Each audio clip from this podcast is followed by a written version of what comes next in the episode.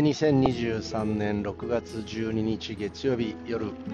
8時を回ったとこです。自転車で、えー、家帰ってます。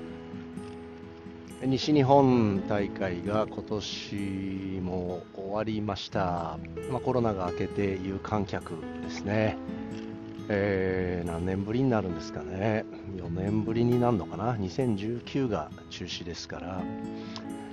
えー、まあちゃんとやった時覚えてない。感じですけれども、まあ、結果、まあ、去年に引き続きベスト8で、えー、終わっています。それで、まあ、大会っていうのがいろいろどのカテゴリーでもあるわけですが、まあ、大学カテゴリーで考えたときにその、まあ、いつもの順位っていうのがありますよね。これは自分のチームだけではなく、まあ、トーナメント表がこう出来上がっていってで、まあ、全ての試合をこう見たときに、まあ、ここはこれこっちが勝つだろうなここはこっちが勝つだろうなここはこっちだな、まあ、シード校こうだなっていうことで最終的にベスト8にどこが出てくるか、まあ、大体、まあ、順当ってよく言い方しますがうん。何ですかね、この順当っていうこと。やっぱりバスケットボールっていう80回から90回を攻防ですね。互いに80回から100回攻めるスポーツなわけですから、まあ、1回や2回のこう奇策っていうんですかね、たまたま何かうまくいったようなことでは勝敗ってのはやっぱ決しないですよね。40分というゲームの時間があってその80回から100回の結局はトータルとしての確率っていうんですかね。そういったもので勝負が決まっていくわけですから。うーんとても確率論的に考えていつも通りじゃない、まあ、いつも通りじゃないな、予定通りというか。まあ、順当というかそういったことが起こりやすい競技なのかもしれないですね。野球みたいに3割攻撃側で考えたときに、まあ、バッターが3割出せ打てればいいような、まあ、名打者って呼ばれるような種目と違ってうーん偶然が起こりづらいですよね。そういう種目、競技を戦っていく上で、その順当を覆すってどういうことなんでしょうね。改めて考えますよね。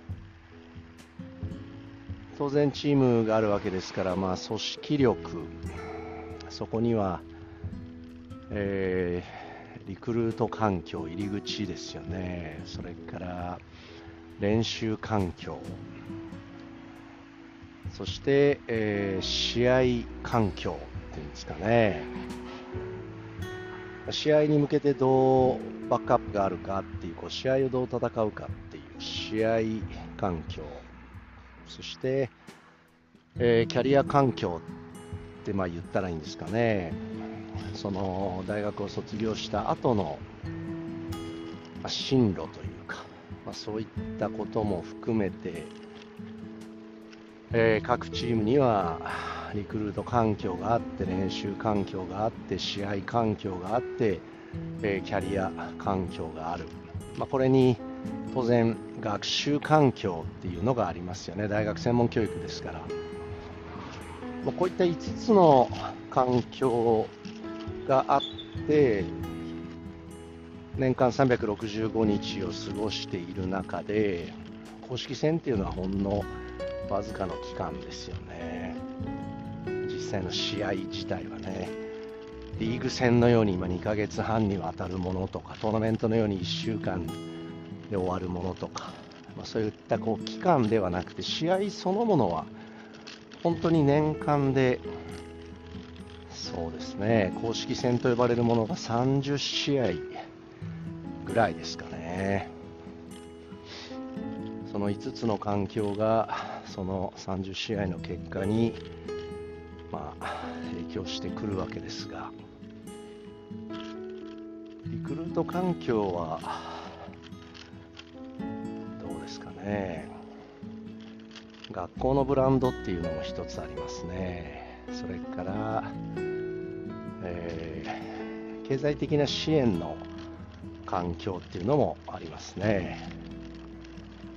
大学ですから当然学費がいるわけですけれども入学金とか学費とか、まあ、そういった経済的な部分への支援。これも各大学同じ土俵じゃないですよね。もう入部して推薦で入ってくる学生まあ1学年5人とか。それでも5子20ですからね。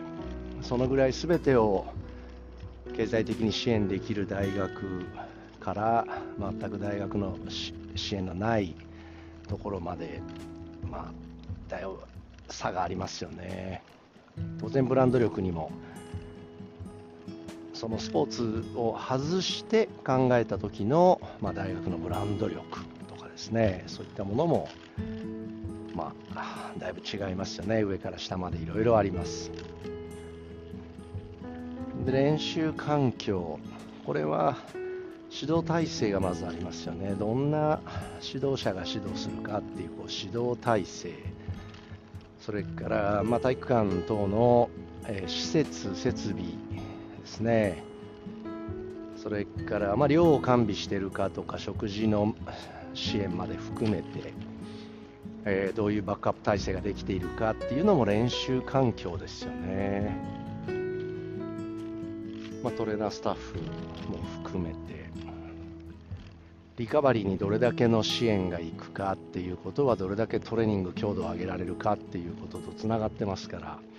うんそういった練習環境ですね試合環境、まあ、泊まり込んだりその中で、まあ、移動をきちっとバスでですね、プレイヤーの負担が少ないような移動ができるかどうか、それから、まあ、ホテル等の宿泊ですね、えシングルの部屋が取れるのか、それとも、え数名での相部屋になるのかみたいなことも、まあ、試合環境ですよね。試合に対してトレーナーが帯同できるか、そういったことも試合環境ですね。まあ、リクルート環境、練習環境、試合環境、キャリア環境、その大学を出た後にどんな就職をしていくのかっていうこと、えー、このキャリア環境もやっぱり大きいですよね。般企業に就職したいというそういったリクニーズを持っているえー、プレイヤーはそのキャリアとして、まあ、出口が充実しているところを選択するだろうし将来プロになって、えー、競技を続けたいと思ってる人はそういったプロへのこうプレイヤーの輩出の実績ですね。そういったつながりそういったことを大切にして選択するだろうし。だから出口としてのキャリア環境それから試合環境そして練習環境こういったものが全て、えー、経済的な制度支援制度以上にリクルート環境にはかかってきますよね。それからリクルート環境にその他の要因が影響するということとしてはその大学の OB とか OG とか、まあ、いろんなカテゴリーで指導している、まあ、特に大学であればその一つ前段階の高校カテゴリーをですね OG、OB が、指導していると、まあ、母校へ送ろうっていう、まあ、そういったリクルート環境があればそれは大きな力ですよね。うんそういったいろんな環境が影響している中で最も大きいのはやぱり指導体制そして指導者自身ですよね。その指導者自身が何も変わらなければ結果的に大学側のその支援も変わらないだろうし日々の練習が変わらない限り試合の結果変わりませんからね。その予定通りっていうんですかね。それをこう覆して1つ上2つ上をこう獲得していくために最も大きなものは練習環境の中の指導者の要因でしょうね。やはり人は自分が知っているものしか見えないし経験したことしかわからない。そういった中でどうやってその日々の練習を変えていけるかですよね。方向性と水準とプログラムありますけれども方向性。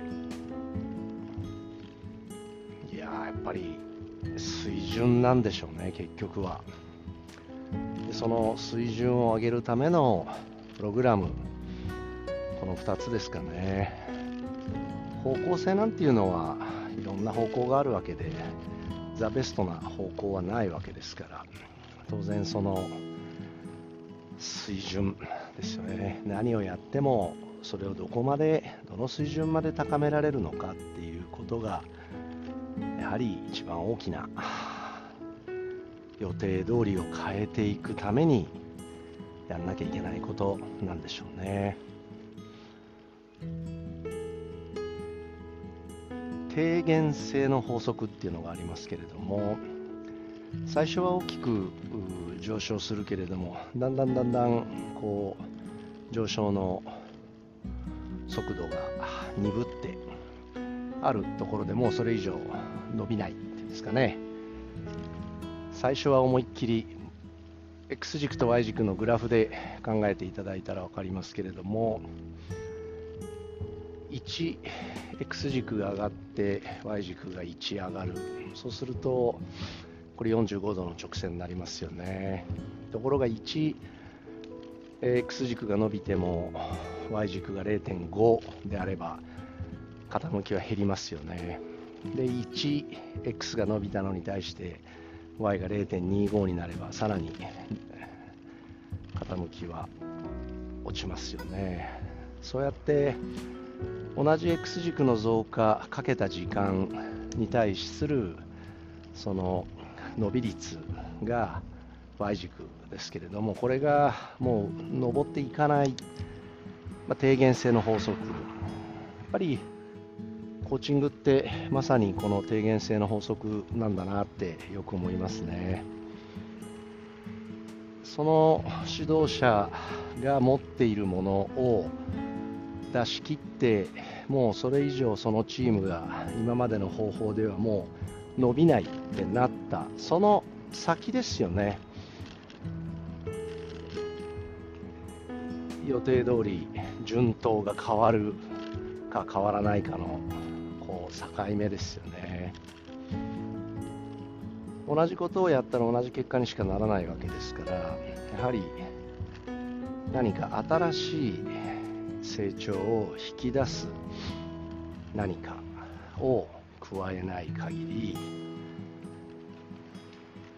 同じ時間をかけてももうそれ以上先には進めない。そこまでにしか到達しないっていう状態になりますよね。結局は指導者がどこまで、えー、水準を上げていけるかにかかってるわけですから。リクルート環境練習環境試合環境そして、えキャリア環境。ですね。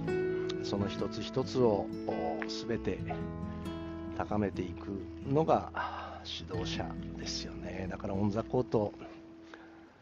だけではないオフ・ザ・コートにもたくさん水準を上げるためのヒントはあるしやんなきゃいけないことはあるしうん、まあ、シーズンの前半が終わってここから先もう一つ、もう二つチームが大きく成長しなきゃいけないっていう中で、えー、見直さなきゃいけないことがたくさんありますね。た考えたいと思います。